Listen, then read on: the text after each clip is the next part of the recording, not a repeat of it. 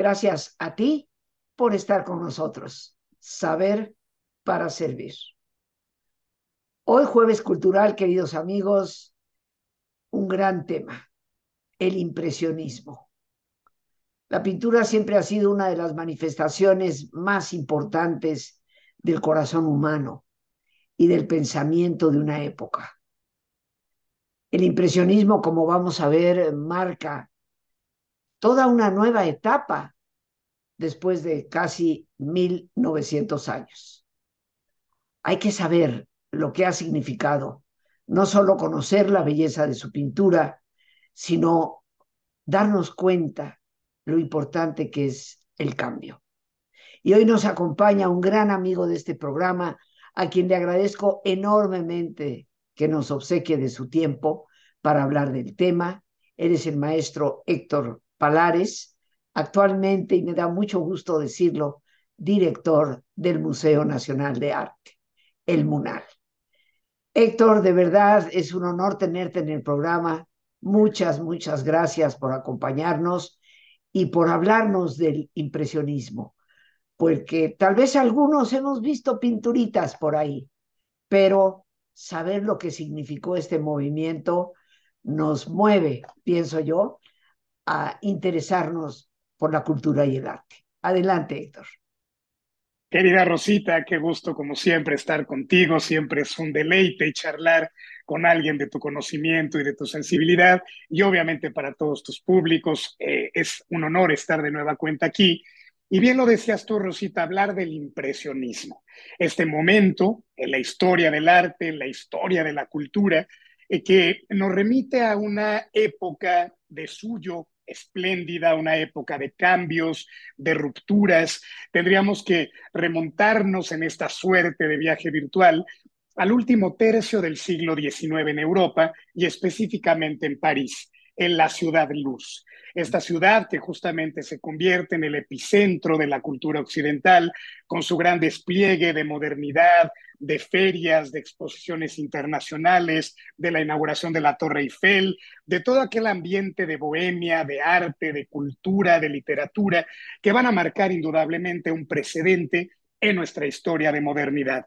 Es en ese contexto precisamente donde un grupo, hay que decirlo, de osados, de rupturistas, de transformadores, se van a reunir en aquel año de 1874 para presentar una primera exposición, fueron ocho en total, y dar a través de una serie de nuevos lenguajes, de nuevas pinceladas, donde el arte, que debemos recordar, venía, como tú bien lo señalabas, pues nutrido de una tradición clásica, de una tradición académica, el valor del retrato, por ejemplo, de la realidad minuciosa, pormenorizada, con ese realismo, con ese detalle, y que de pronto todo ello queda atrás.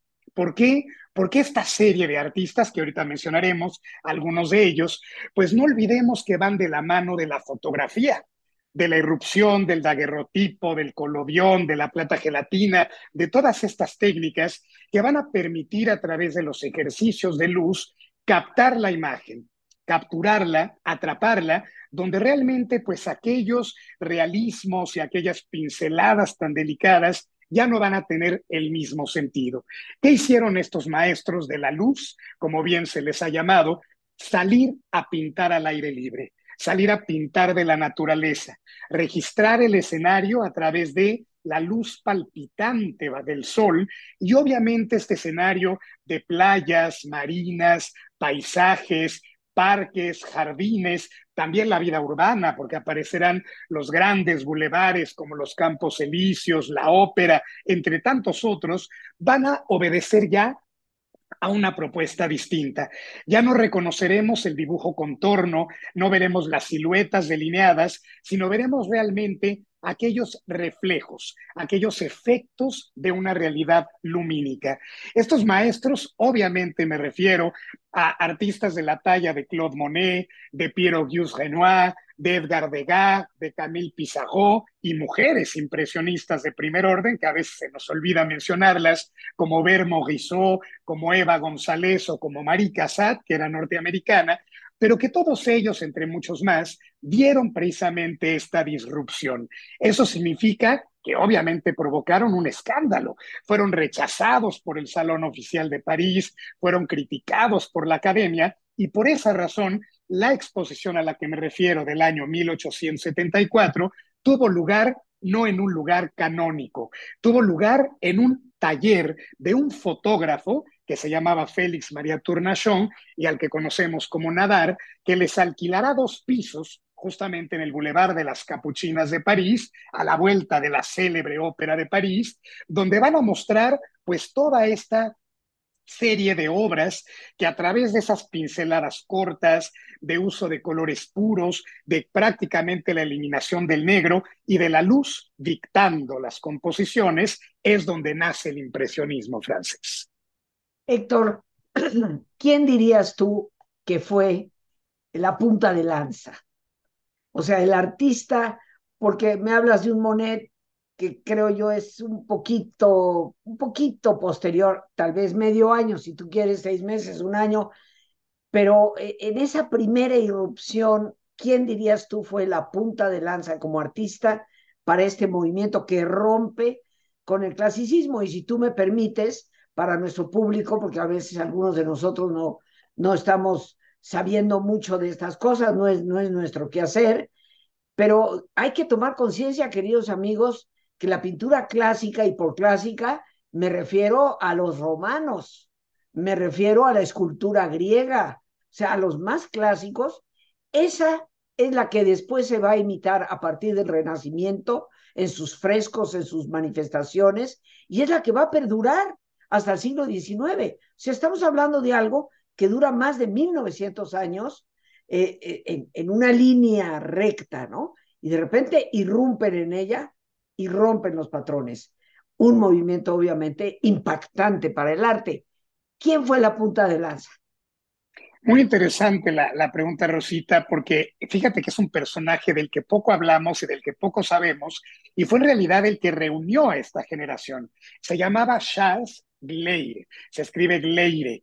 Era un artista suizo que justamente crea un taller en París es ahí donde él, para que a nuestros amigos les quede muy claro, como, como tú bien lo señalas, así como en México, pensar de pronto en lo que implicó el siglo XX de nuestros nacionalismos, de la Escuela Mexicana de Pintura, de Diego Rivera, de Siqueiros, de Orozco, de todos aquellos que tomaron el modelo mexicanista y que de pronto viene una ruptura con la llamada escuela La Esmeralda, que todos seguramente hemos oído hablar de ella y que marcó un cambio nodal para todo lo que va a implicar precisamente la modernidad en el siglo XX. Ese es el papel justamente que tuvo el taller de Gleyre en París, porque ahí se conocieron Monet, Renoir, Degas, todos estos artistas que van a ser el germen del impresionismo. No olvidemos, Rosita, que vale la pena de pronto acotarlo, que lo que hoy para nosotros es un término tan querido, tan conocido, que pensamos en todos estos colores y paisajes y evocaciones que atraen multitudinariamente a los públicos en cualquier lugar del mundo donde se presenten, de origen fue un término denostativo, es decir, criticado, rechazado, burlado, ironizado, y cuenta justamente la tradición que en aquella exposición del año 74 cuando todos los discípulos de Egler presentaron sus obras en este Boulevard de las Capuchinas de París, fueron varios críticos, fueron eh, periodistas, fueron críticos, fueron marchantes, y obviamente al encontrar aquellas obras se burlaban diciendo, bueno, estos señores tienen manchados los lentes porque no ven bien, indudablemente están pintando figuras borrosas, difuminadas, debe haber algún problema incluso de vista. Y curiosamente entre aquellos personajes que se reunieron en aquel abril del 74, había un periodista llamado Louis Leroy.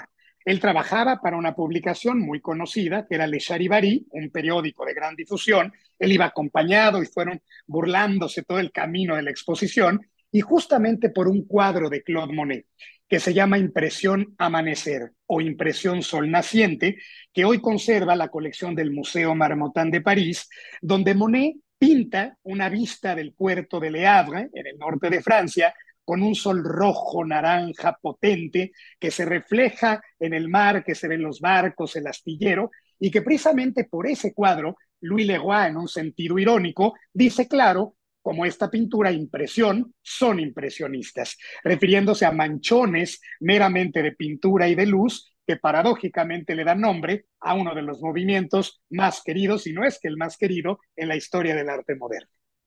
Sí, yo considero que el impresionismo, aparte de ser verdaderamente maravilloso, es, es un arte que cuando uno se acerca a los cuadros, mi querido Héctor, uno lo ve de lejos, como, como es el caso de, de, de los nenúfares de Monet, dicho sea de paso, y uno ve aquellas aquellas flores flotando y, las ve tan bonitas, tan a la distancia, tan perfectas.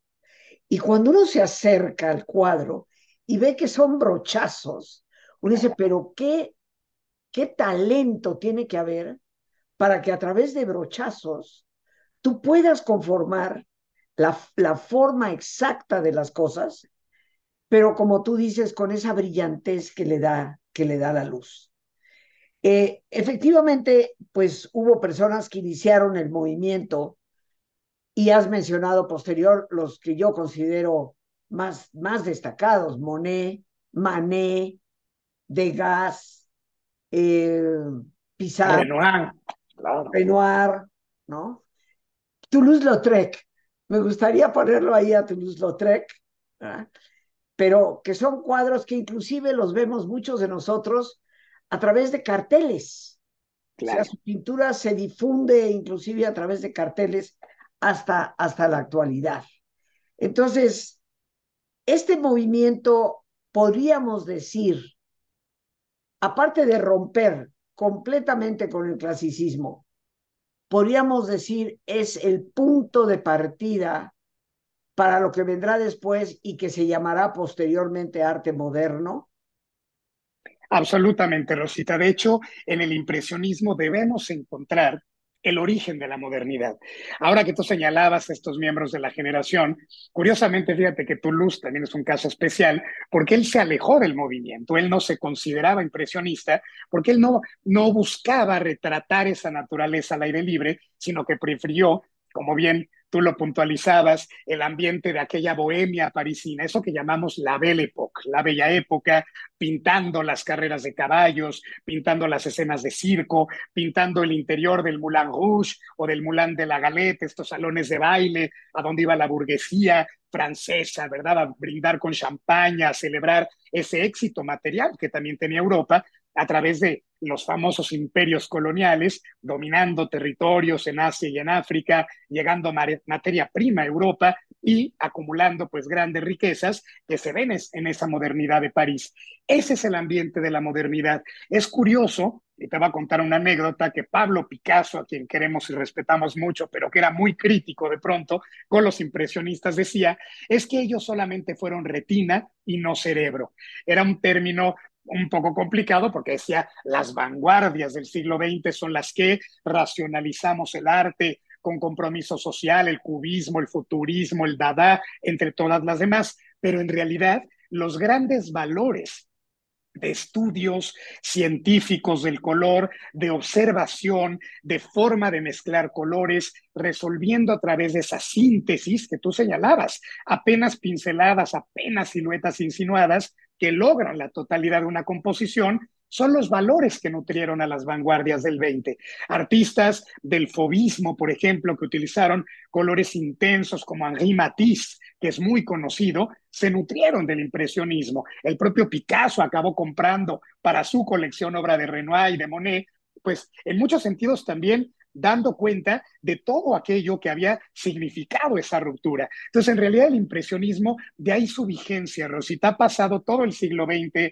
ha pasado la hipermodernidad que vivimos en el siglo XXI y de pronto siguen simbrándonos los nenúfares de Monet, seguimos maravillándonos con las terrazas de Renoir o con las bailarinas de Degas o con todo ese ambiente. ¿Por qué? Porque por muchas razones, Rosita, nos devuelve al origen, nos devuelve esa reconciliación con la naturaleza, esa admiración por el entorno, eso que más allá de todas las transformaciones políticas, económicas, culturales que nos acompañan en la contemporaneidad, hay ese remanso de paz, ese encuentro con lo que somos, con una esencia, con un alter ego que es la naturaleza, un otro yo. Y eso es lo que lograron los impresionistas.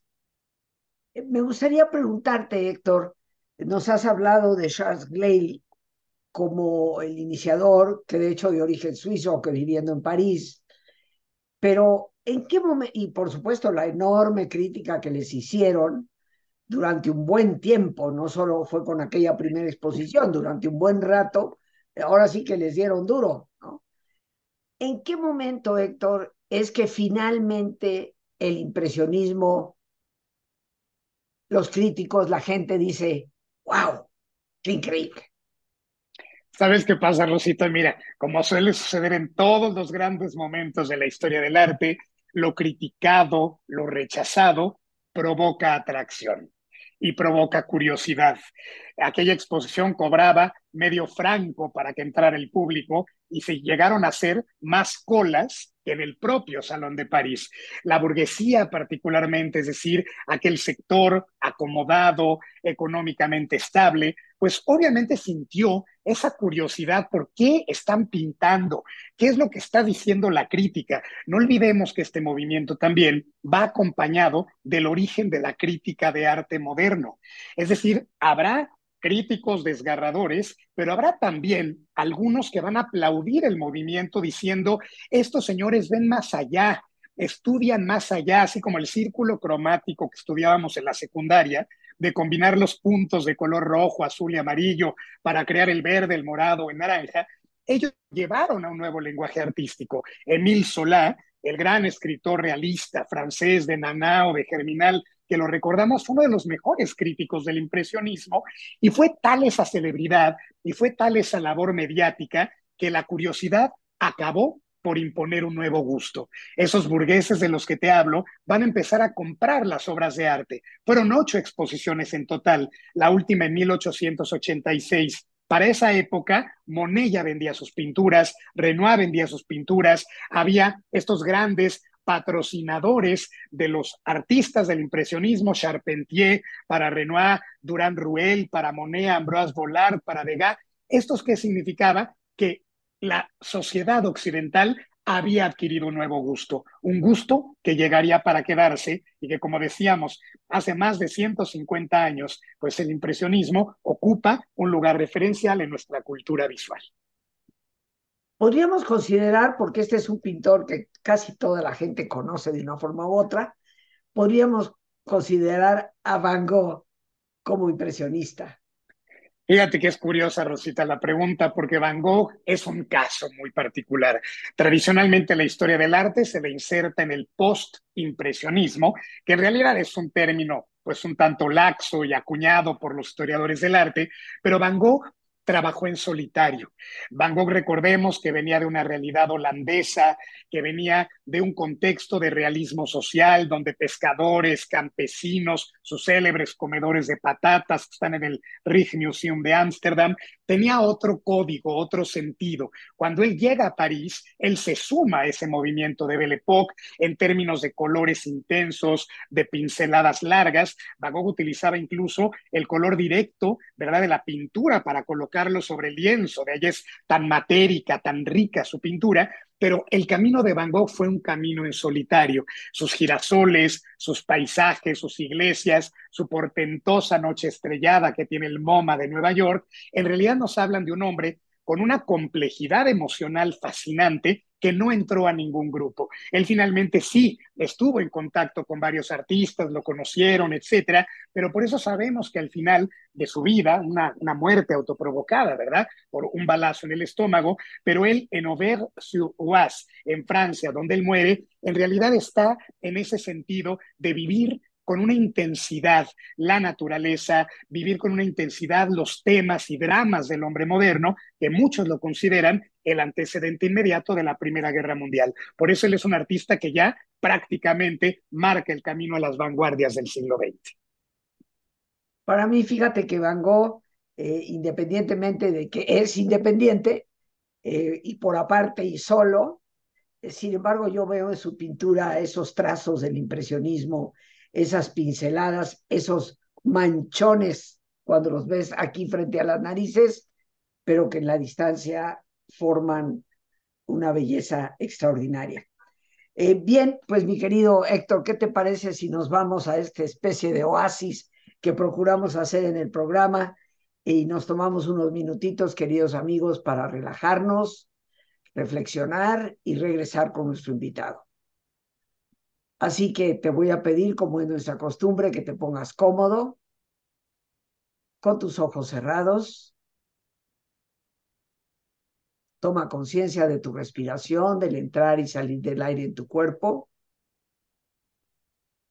E imagina cómo al inhalar, así como llevas oxígeno a tus células, inhalas también serenidad para tu mente. Al exhalar, así como tu cuerpo se libera de toxinas, imagina cómo en ese aire también te liberas de todas las presiones y todas las tensiones. Respira profundamente. Y relaja tu cuero cabelludo.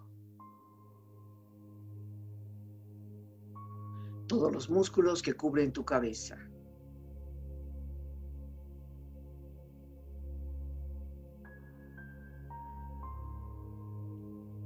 Relaja tu frente. Siente la piel, la vibración de la piel que cubre tu frente.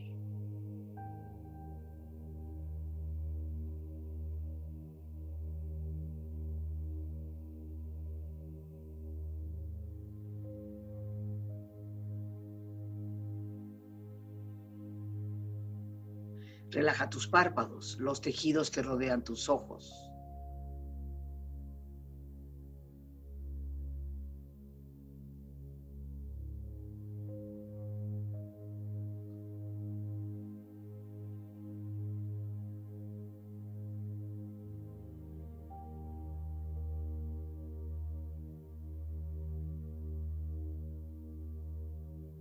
Tus mejillas, toda la piel, todos los músculos que cubren tu cara.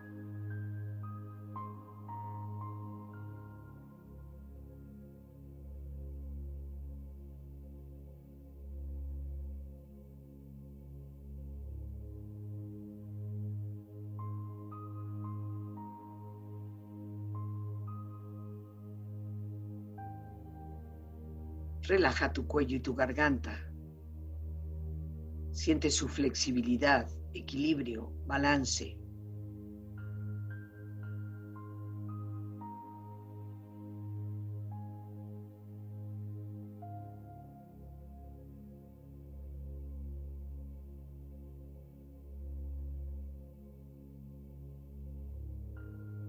Relaja tus hombros, brazos y manos, así como tu espalda. Siente una agradable sensación que relaja todos los músculos en estas partes de tu cuerpo.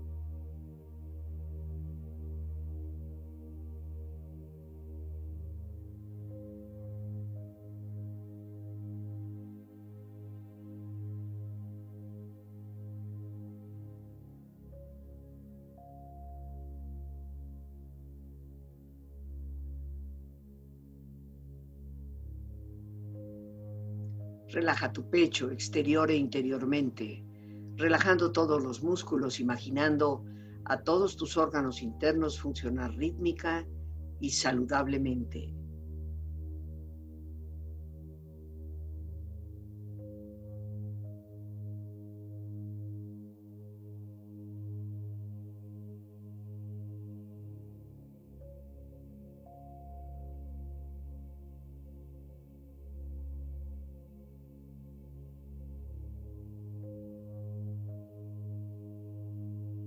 Relaja tu abdomen, exterior e interiormente, relajando todos los músculos, imaginando a todos tus órganos internos funcionar rítmica y saludablemente.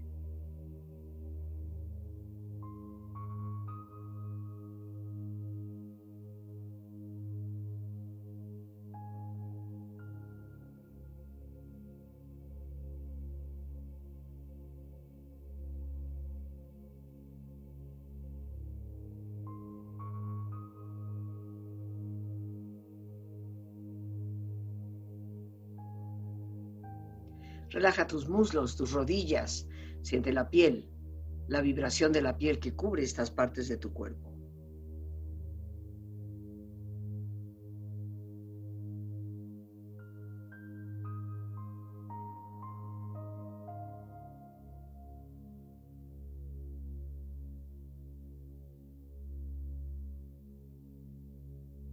Relaja tus pantorrillas y tus pies.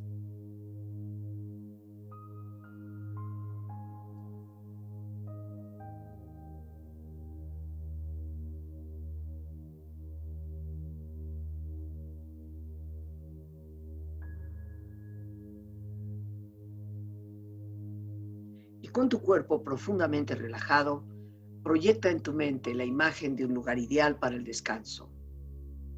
Imagina los colores, los sonidos, los aromas.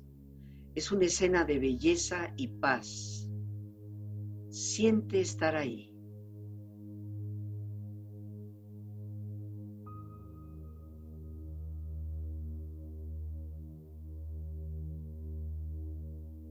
Con tu cuerpo relajado y tu mente serena, reflexiona. ¿Qué sería la vida si no tuviéramos el valor de intentar cosas nuevas. Todo es hermoso. Lo que importa es ser capaz de interpretarlo. Tienes que tener un alto concepto, no de lo que estás haciendo, sino de lo que puedes llegar a ser algún día. Sin eso, no tiene sentido el trabajo. Y con esta experiencia empieza lentamente a estirarte, brazos, manos, piernas y pies, moviendo tu cuello, bostezando si lo deseas, haciendo que tu cuerpo retome su nivel de actividad habitual hasta muy lentamente abrir tus ojos ojos abiertos, bien despierto, muy a gusto, bien descansado y en perfecto estado de salud, sintiéndote mejor que antes.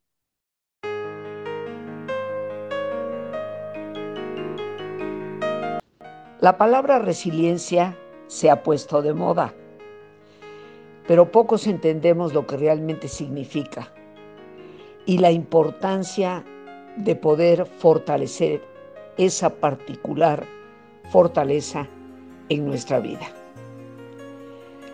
Después de más de 25 años de dedicarme a su estudio, te invito a que me acompañes en el taller Resiliencia ante las crisis.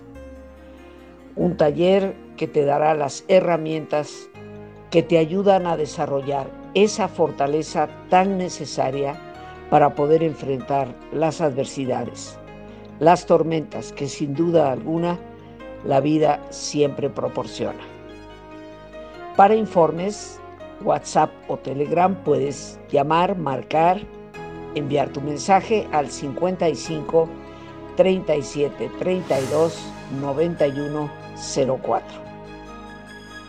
Con todo gusto, el día 24, 26 y 27 de este mes de julio te estaré esperando de 7 de la tarde a 9 de la noche.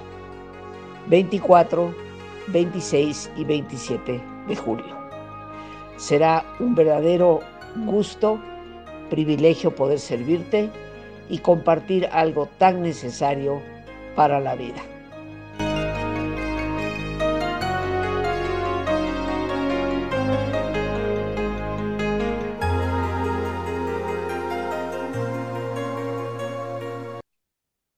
Regresamos, queridos amigos, con nuestro gran invitado, el maestro Héctor Palares, director del Museo Nacional de Arte. Eh, y Héctor, ya de vuelta aquí contigo, sé que tienes muchas cosas interesantes que decirnos y te voy a estar escuchando con toda atención. Te cuento una coincidencia afortunada. Estuve eh, pues en la segunda mitad del mes de mayo en Israel trabajando, dando algunos talleres y cursos. Y las personas que me hicieron favor de invitarme en una de las tardes libres que tuvimos, eh, sabiendo que me gusta el arte, pues me llevaron una exposición cerca de la ciudad de Tel Aviv de Monet. Eh, no era la obra original, obviamente. Era una obra entre comillas, parecida un poco con ese gran escenario de Van Gogh que se hizo aquí en la Ciudad de México, tú recordarás, Sí. Eran eh, copias de sus pinturas eh, con, en diferentes espacios, tipo cuartos, habitaciones, simulando lo que puede haber sido la casa de Monet, eh, una experiencia muy hermosa, ¿no? Y, y, después, pues ya de regreso, porque a Israel no se puede volar de manera directa, siempre se tiene que hacer escala en algún lugar de Europa, pues mi escala fue París, donde me estuve un par de días.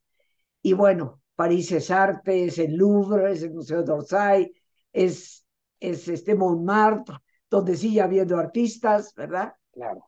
Y, y curiosamente, pues qué feliz coincidencia que me encuentro ahora de regreso en México contigo y me dices, Rosita, tenemos a Monet, los originales, en el Museo Nacional de Arte. Cuéntanos todo, por favor. Claro que sí, Rosita. Pues sí, bien lo señalas tú, Monet en México. Tener este acercamiento a esos valores de la modernidad, a todo aquello de lo que hemos platicado, que nos arroja, ¿verdad?, a esas coyunturas fantásticas de la modernidad, pues tenemos este gran artista en el Museo Nacional de Arte. Es una exposición que debo decirte es pequeña, es íntima. A veces fíjate que en la historia de los museos pensamos que necesariamente tienen que ser salas y salas y salas de obra para poder poner en valor un proyecto expositivo, pero no necesariamente, Rosita. A veces la calidad de tener obras que por primera vez se presentan en nuestro país, se trata de tres obras originales de Monet en diálogo con nueve piezas de la colección del Museo Nacional de Arte, ya sin duda alguna es un banquete que nos convoca. Se trata de dos piezas que vienen del Museo de Arte de Dallas, una de ellas nada más y nada menos que los nenúfares de Monet, de los que hablábamos ahora, una tercera que nos presta el muy querido Alfonso Miranda, que tú recordarás muy bien, director del Museo Sumaya, Fundación Carlos Slim, que por primera vez sale este cuadro de su sede para ser invitado a esta exposición en el Museo Nacional de Arte. Estamos hablando de una obra, en particular la de los nenúfares, que nos lleva más allá de aquel Monet de las exposiciones eh, eh, de impresionismo, más allá de todas esas búsquedas, de ese posicionamiento paulatino en el gusto del que tú me preguntabas hace un momento, hablamos del Monet íntimo, del Monet doméstico, del Monet de su vida cotidiana. Cuenta la historia, Rosita, que Monet iba en un tren ya como artista consagrado, y desde la ventana del tren descubrió el paisaje de Giverny, en Francia, en el norte de Francia, en la Normandía. Quedó enamorado porque es un paisaje con neblina, eh, con aquellos eh, escenarios desdibujados como la pintura impresionista, decidió alquilar una casa ahí, que con el tiempo acabó adquiriendo como propiedad, que hoy es el Museo Monet. Justamente habremos visto de pronto algunas imágenes del maestro con aquel puente de madera, el famoso puente japonés que pintó en muchas versiones, con su estanque, que además hay que recordarlo, Rosita, él lo mandó a hacer. Es un estanque artificial. Él trajo justamente los nenúfares del norte de África, del lejano oriente, incluso de Sudamérica, para crear ese estanque artificial y vivir inmerso en la naturaleza, inmerso como este espacio que tú viviste justamente en Tel Aviv, de, de, encontrarnos adentro del agua, de encontrarnos entre los sauces, entre los nenúfares, las flores de loto, todo aquello que él creó para sí mismo.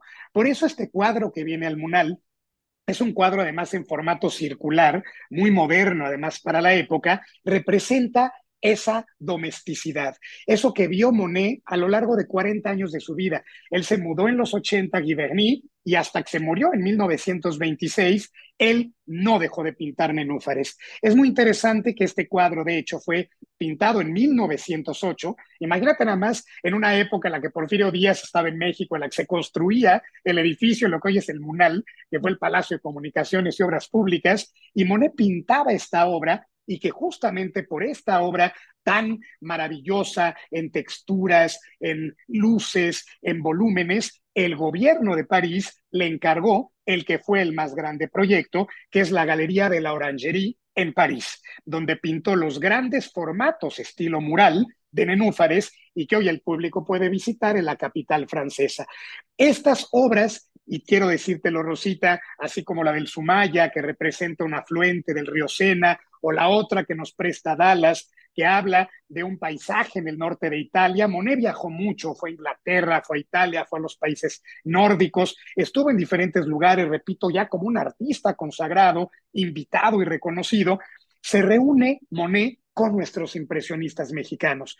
A veces pensamos que solo lo que está del otro lado del Atlántico es lo digno de admiración. Aquí tuvimos artistas de primer nivel, Rosita, que incluso viajaron a Europa, como el célebre gran maestro campechano Joaquín Clausel. Clausel conoció, era 26 años menor que Monet, pero fue a Giverny, lo conoció en su estudio, vio los nenúfares con sus propios ojos y él volvió a México y pintó nuestros escenarios mexicanos con el influjo del arte impresionista. Aquí tenemos en esta exposición las fuentes brotantes de Tlalpan, el Pedregal de San Ángel, los volcanes Popocatépetl e Iztaccíhuatl, pintados a la manera impresionista, con todo lo que este maravilloso artista aprendió en Europa y testimonió en México. Hay otros como Francisco Romano Guillemín, un artista espléndido originario de Guerrero, que también fue a París que vio las exposiciones impresionistas, y eso que tú dices ahorita, Rosita, y con esto cierro, él vio una obra muy importante del movimiento, en la última exposición, que se llama Un Domingo en la Gran Yat, que hoy tiene el Instituto de Arte de Chicago. La pintó Joe Seurat, Seurat se escribe, que era un artista que incluso llevó el impresionismo a los puntos de luz y de color. Eso que se llama neoimpresionismo puntillismo.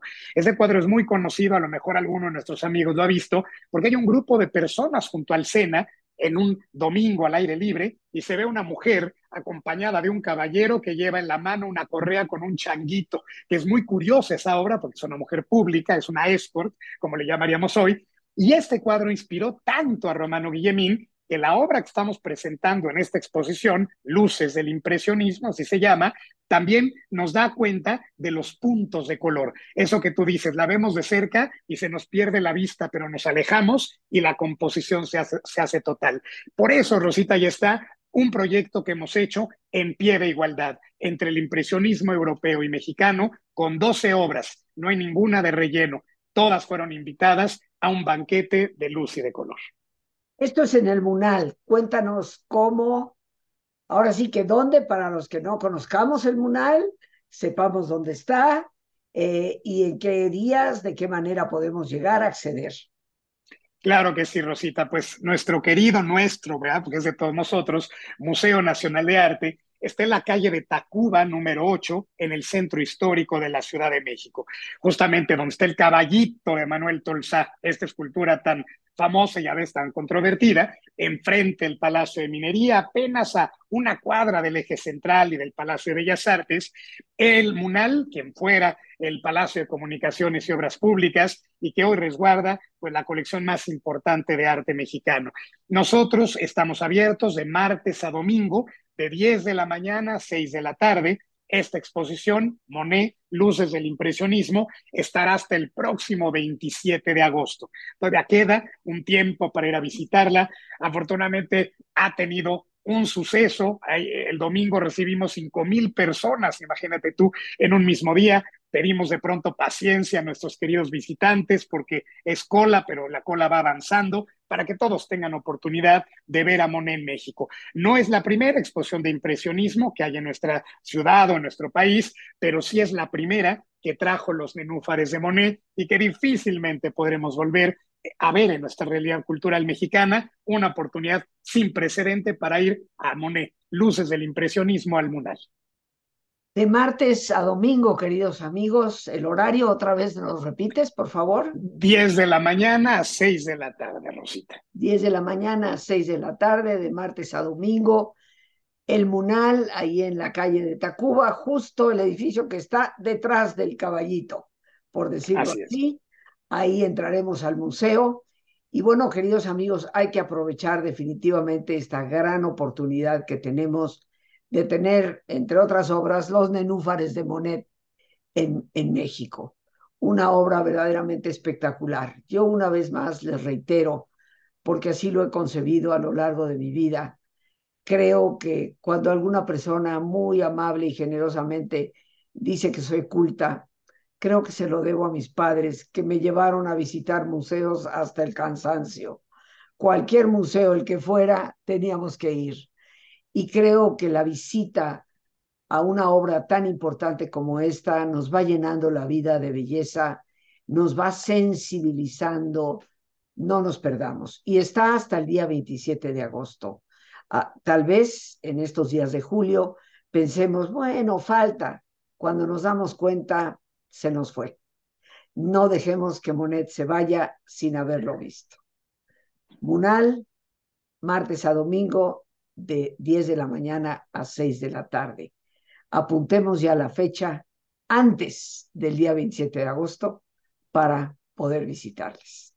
Y Héctor, pues a mí no me queda más que darte gracias por este tiempo que tan generosamente nos regalas para nuestro público eh, y para algo que nos enriquece a todos, ¿no? Que es definitivamente el arte. Gracias a ti, Rosita. Un placer enorme, como siempre. Pues amigos, nos despedimos dando las gracias a Dios por este espacio que nos permite compartir a nuestro gran invitado, el maestro Héctor Palares, director del MUNAL, Museo Nacional de Arte. Gracias a nuestra productora Lorena Sánchez y a ti, el más importante de todos, una vez más, gracias. Muchísimas gracias por tu paciencia al escucharme y por ayudarme siempre a crecer contigo. Que Dios te bendiga.